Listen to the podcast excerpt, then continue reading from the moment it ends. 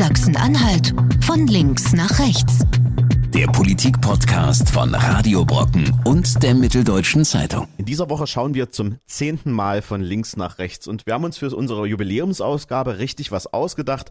Ich war in dieser Woche in Straßburg unterwegs. Ursula von der Leyen wurde als neue Ratspräsidentin gewählt. Und was das Ganze auch für Sachsen-Anhalt bedeutet, das schauen wir uns heute von links nach rechts an.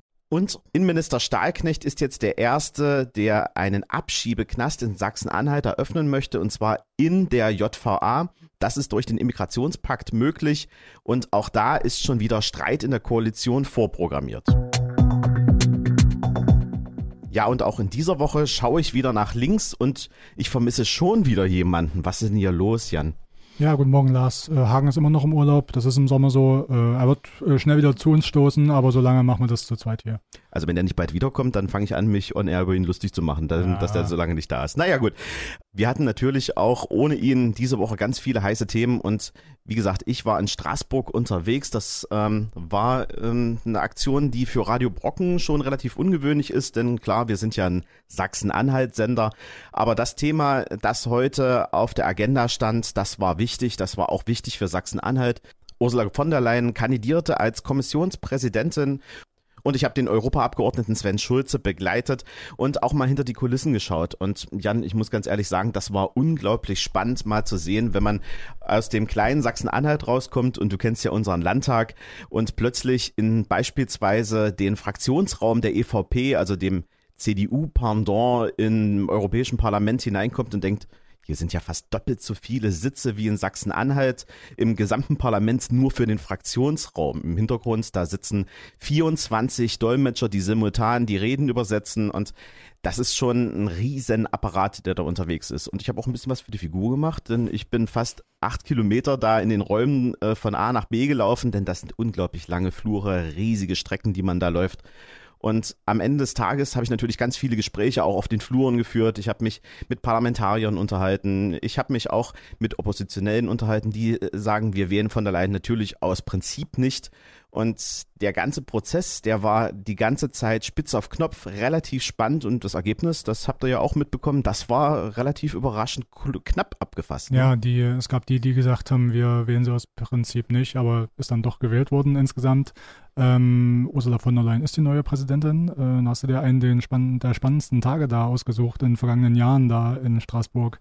Ähm, das war sehr knapp, ne? Wie viele Stimmen waren das? Ein Dutzend ungefähr jetzt, die über den Durst waren? Naja, sie brauchte ähm, 374. Ähm, selbst die Parlamentarier müssten mal nochmal ins Handbuch gucken, wie viel es genau sind, weil zwei Abgeordnete kurzfristig dann aus dem Parlament auch rausgenommen werden. Eigentlich sind in den Abstimmungen immer 200, äh, 376 und Sie hat dann am Ende des Tages äh, nur 383, also neun Stimmen mehr mhm. holen können. Und das war ein super knappes Ding. Ja, aber es ist gut gelaufen. Sie war ja sehr erleichtert. Ähm, woran lag's? An der guten Rede oder woran lag's? Ja, du hast das ja auch im, äh, im Internet, im Stream verfolgt haben. Also die Rede, die war schon extrem gut. Also sie war sehr, sehr gut vorbereitet. Ursula von der Leyen ist ja auch in diesen Parkett hineingewachsen. Also schon der Vater, der war in Brüssel unterwegs und ähm, sie spricht, ich glaube, drei Sprachen. Sie spricht Deutsch, sie spricht Französisch, sie spricht Englisch und tritt dann natürlich unglaublich souverän auf, hatte für jede Reihe, für jedes Fraktion hatte sie ein Thema mit dabei, also sie hat die Grünen abgeholt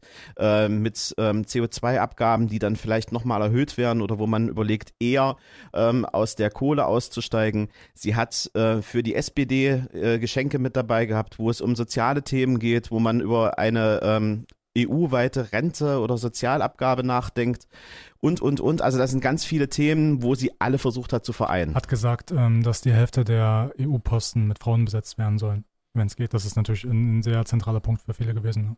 Wobei das natürlich auch immer so ein bisschen schwierig dann am Ende des Tages auch zu besetzen ist. Die Frauen müssen ja auch da sein. Und das, wenn man ins Parlament reinguckt, da ist ja auch, wie bei uns in Sachsen-Anhalt, eher eine schwierige Frauenquote. Es gibt schon Frauen, aber die sind natürlich nicht in der Überzahl, um dann auch wieder die Posten noch so zu besetzen. Ja, gemeint war ja, dass es in Europa natürlich schon 50 Prozent Frauen mindestens gibt. Ne? Das, äh, das war ja das, der Kern, worum es da ging. Ja, und ähm, wie man das schon gesehen hat, sie hat ähm, auch mit ihren Redebeiträgen natürlich auch für Kontroversen gesorgt. Das, das war ganz klar zu sehen. Und das war auch kein Selbstläufer. Es durften ja dann aus allen Fraktionen die Vertreter sprechen. Wir hatten dann äh, von den Grünen, die ganz klar gesagt haben, das geht uns nicht weit genug. Was ist denn mit dem Tierschutz? Das war gar kein Thema in der Rede. Äh, was passiert denn da? Keine Antworten.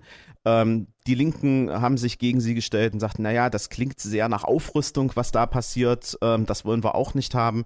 Ähm, die Ultrarechten vertreten durch äh, Herrn Meuthen äh, von der AfD aus, äh, aus, aus, aus dem Europaparlament, der lehnte sie kategorisch ab. Ähm, das wäre nicht äh, ihr Kandidat das hat aber Ursula von der Leyen relativ sportlich genommen und äh, fast schon als Ritterschlag äh, mit dem Satz, naja, also wenn Sie mich ablehnen, das äh, freut mich noch persönlich sehr. Und man hat aber trotzdem gemerkt, es gab schon relativ starke Gegenstimmen und vor allen Dingen auch aus der EVP. Denn ich habe mich mit äh, Parlamentariern dann im Hintergrund unterhalten, zum Beispiel der Abgeordnete aus Sachsen, der sagte ganz klar, ich bin für Manfred Weber, dem Spitzenkandidaten der EVP, ins Rennen gegangen und das ist auch mein Kandidat und dementsprechend wähle ich Ursula von der Leyen nicht. Das war ja auch das Hauptproblem jetzt vor dieser Wahl. Der Vorwurf Hinterzimmerpolitik wird da gemacht. Es gibt einen Spitzenkandidaten eigentlich, Manfred Weber, und nicht Ursula von der Leyen.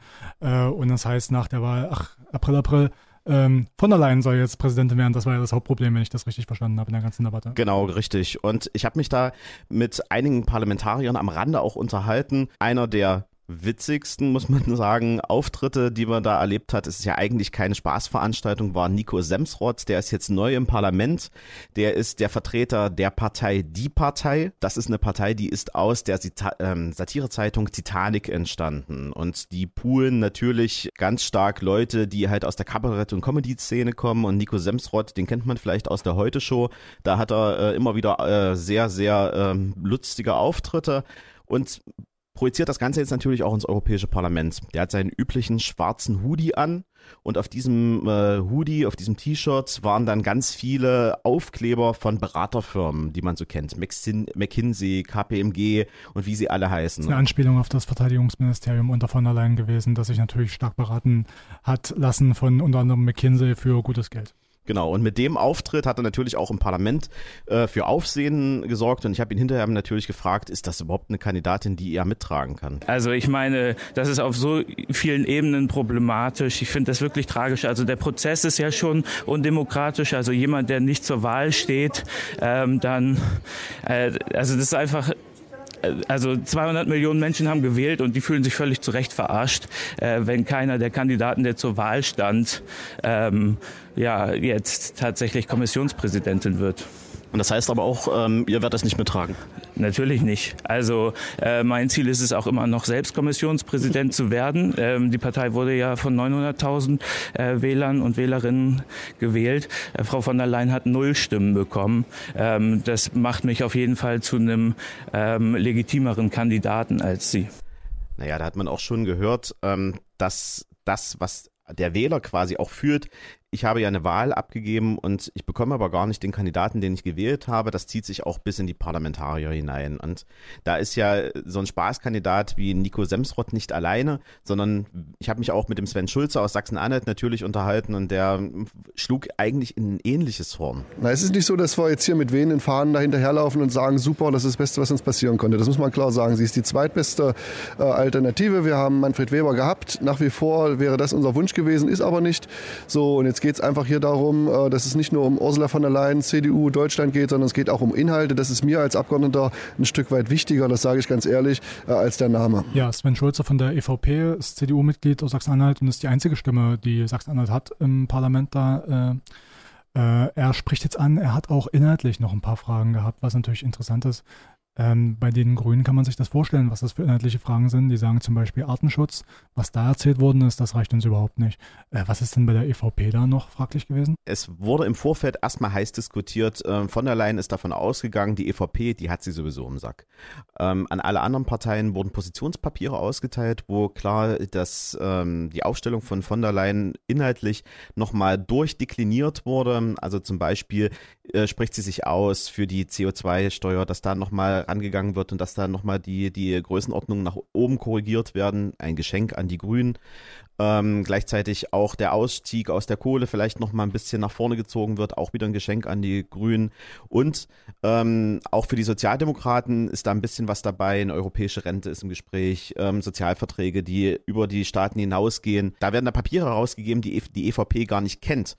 Und ähm, der Sven Schulze, der hat das im Hintergrundgespräch auch so ein bisschen formuliert mit dem Satz, naja, das ist jetzt wie eine Hochzeit, die wir eingehen und den Ehevertrag, den machen wir hinterher. Und ähm, das verärgert natürlich auch die Abgeordneten da vor Ort und dementsprechend gab es auch relativ lange Abstimmungen im Hintergrund. Als Laie fragt man sich aber natürlich, mit Manfred Weber gab es ja einen Kandidaten und der hat ja auch ein entsprechendes Programm gehabt. Also wäre das nicht ungefähr das gleiche Programm, was jetzt auch von von der Leyen kommt, ist die Frage, die ja automatisch kommt. Oder hat sie ein völlig anderes Programm als Weber? Ich glaube, da kommt ein anderes Programm nochmal um die Ecke, weil sie hat natürlich jetzt noch ein großes Problem ähm, der Bekanntheit im Europäischen Parlament. Wir in Europa, äh, wir in Deutschland, wir kennen Ursula von der Leyen. Das ist äh, eine Person, die hat für uns einen gewissen Rahmen gesetzt. Ähm, in der Außenwirkung. Aber für viele in der EU ist das ein komplett unbeschriebenes Blatt und die muss natürlich, und das hat sie ja gemacht, 14 Tage lang, sehr stark um sich werben. Sie war in jeder Fraktion, hat in jeder Fraktion vorgesprochen, stand da Frage und Antwort, hatte dieses Thesenpapier mit dabei und musste sich dann auch verteidigen. Und ähm, das ist ein etwas, was ganz zum Schluss erst in der EVP passiert ist, also in der eigenen Fraktion. Und ähm, das führte dann auch dazu, das hat man mir dann im Hintergrund auch erzählt, man hat den ganzen Tag mit ihr dann auch SMS und äh, E-Mails ausgetauscht. Du weil, auch? Leider habe ich die Nummer nicht, aber ähm, beim nächsten Mal vielleicht. Und ähm, hat dann versucht nachzusteuern, also immer noch, äh, noch mal zu klären, was ist denn jetzt eigentlich unsere Position, damit das dann einfach auch klarer wird. Hm. Findest du jetzt abseits der Legitimationsfrage, dass das eine gute Kandidatin ist für dieses sehr, sehr wichtige Amt, das wichtigste Amt im Grunde der EU? Das ist eine ganz spannende Frage. Also, weil es gibt ja im Grunde genommen kein Learning für diese Geschichte. Also du, du gehst ja nicht irgendwo hin und sagst, ähm, ich kriege jetzt das ähm, ganze Handwerkszeug, um das zu können. In der Bundesregierung war sie ja immerhin schon in drei Ministerien. Sie war im Familienministerium, dann war sie im Arbeitsministerium und jetzt zuletzt im Verteidigungsministerium. Das ist ja nun relativ desolat zurückgelassen worden. Da gibt es riesige ähm, ja, Lücken jetzt aktuell in der Finanzierung, in der technischen Ausstattung und, und, und. Da kann man natürlich sagen, das ist alles über Jahre getragen worden, das war sie nicht allein. Aber das ist natürlich auch ein Fund, was sie jetzt mit nach Brüssel mitbekommt. Also, dass bestimmte Sachen einfach nicht abgeräumt werden, wenn sie das angeht. Und ich sage mal, naja, okay, ähm, sie ist jetzt erstmal eine Repräsentative für die EU. Und ähm, das ist ja das, was auch gewählt wurde am Ende des Tages. Und wie sehr sie das ausfüllt, das haben wir auch an den Vorgängern gesehen. Ne? Ich meine, da gab es ja auch qualitative Unterschiede. Ähm, der Schulz ist, glaube ich, in das Amt erstmal reingewachsen. Der hat auch ein bisschen Anlaufzeit gebraucht. Der Junkers hingegen, der war ja von Anfang an auch sehr getragen, sehr staatsmännisch. Der war auch ein sehr starker Vermittler zwischen den Fraktionen. Und das ist ja das, was auch benötigt wird. Und da sehe ich halt auch gerade aktuell noch das Problem. Ich meine, wenn jetzt so viele Fraktionen im Vorfeld sagen, wir tragen die nicht, dann wird eine Vermittlung mit Ursula von der Leyen noch umso schwieriger. Ja, das mag so sein, hast du recht vermutlich. Ansonsten glaube ich schon, dass die da mit guten äh, Startvoraussetzungen kommt zumindest. Also sie hat sich ja als Europäerin gezeigt, hat gesagt, erst ähm, später habe ich gelernt, dass ich eigentlich eine Deutsche bin, ne, Niedersächsin. Ähm, das ist schon der Ton, den man da treffen kann und es gibt nicht so viele Biografien, die da mit Anführungszeichen auf dieses Amt so dermaßen zugeschnitten sind. Ne? Und ähm, Verteidigungsministerium, hast du jetzt gesagt, ähm, das ist irgendwie schwierig gewesen die letzten Jahre. Ja, das ist so. Ähm, das Ministerium muss man aber auch sagen, das ist einfach eine Schlangengrube. Also das ist für jeden Minister, der da kommt, kann das ein Schleudersitz sein. Und sie ist in den vergangenen Jahrzehnten die einzige Ministerin gewesen, also nicht nur die einzige Frau, sondern auch äh, die einzige auf dem Ministerposten gewesen, die mal eine ganze Legislatur durchgehalten hat. Da gab es äh, nicht viele Vorgänger. Also das kann man auch andersrum als Verdienst deuten sozusagen. Also ich glaube, da kommt eine, schon eine gute gestandene Ministerin auf dieses Amt da. Die Schlangengrube, die ist ja auch am äh, Abend auch gleich aufgegangen. Das war eigentlich ganz interessant, denn ähm, wir hatten ja die Eilmeldung, die relativ schnell kam. Jens Spahn wird der neue Verteidigungsminister. Hm. Ja, und dann ähm, hatte ich natürlich auch den Sven Schulze im Ton und fragte äh, ihn, wie er das denn findet und ähm, ob äh, Jens Spahn der Richtige ist. Und er sagte, naja, wir sind auch eng miteinander befreundet. Ich werde ihm natürlich jetzt erstmal gratulieren ähm, zu der neuen Funktion. Das hat er dann auch gemacht. was dann dazu führte, ähm, dass da eine relativ irritierte Reaktion erstmal zurückkam, weil das noch gar nicht bestätigt war und sich dann auch relativ schnell auflöste, wie wir jetzt aktuell wissen. Ja, da gab es auch nichts zu bestätigen. Ne? genau, richtig.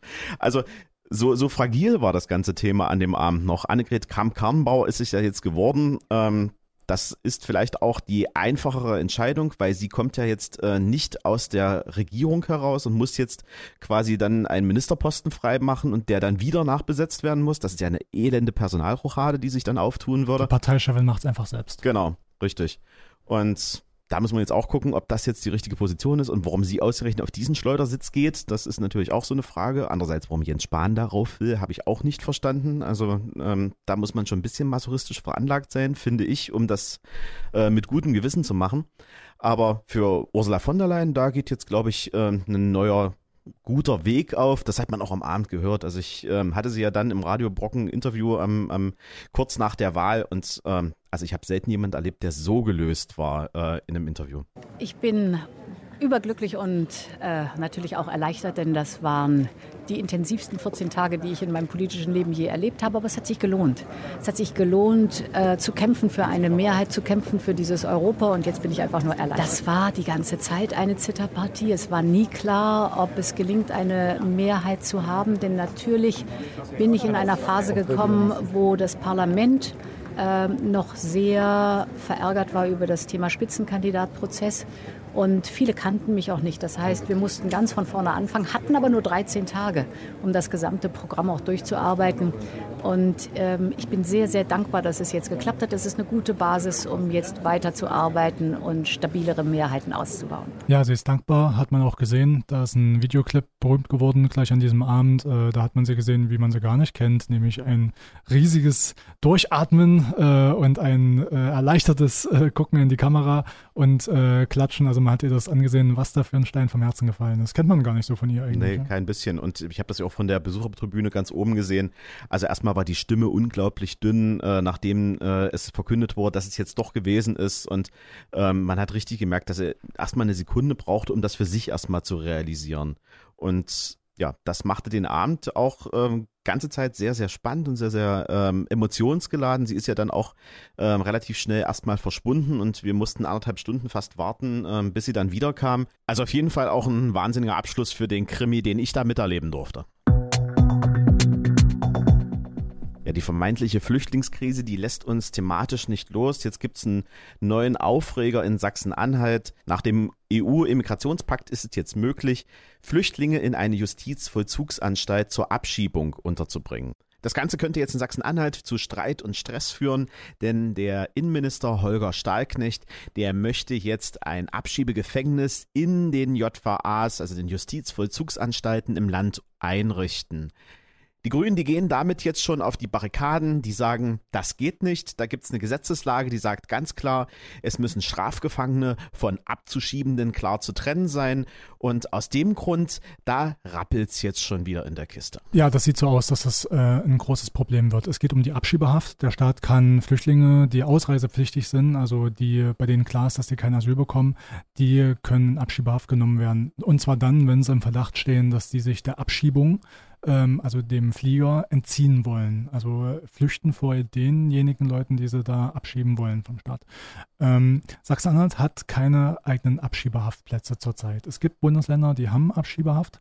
Ähm, seit dem neuen Gesetz im Sommer ist es jetzt so, man kann so eine Abschiebehaft auch in einem regulären Gefängnis durchführen. Allerdings unter sehr strengen Voraussetzungen. Also im Grunde ist es so, die Abschiebehäftlinge, die gelten nicht als Strafgefangene ähm, und deswegen müssen die auch getrennt untergebracht werden. Das ist in der Praxis relativ kompliziert und darum geht es jetzt. Das Innenministerium möchte so eine Abschiebehaft in regulären Gefängnissen unterbringen. Da gibt es vier Gefängnisse insgesamt in Sachsen-Anhalt, die da in Frage kommen könnten. Und die Koalitionspartner, man merkt, dass die da sehr kritisch sind und dass die das nicht wollen.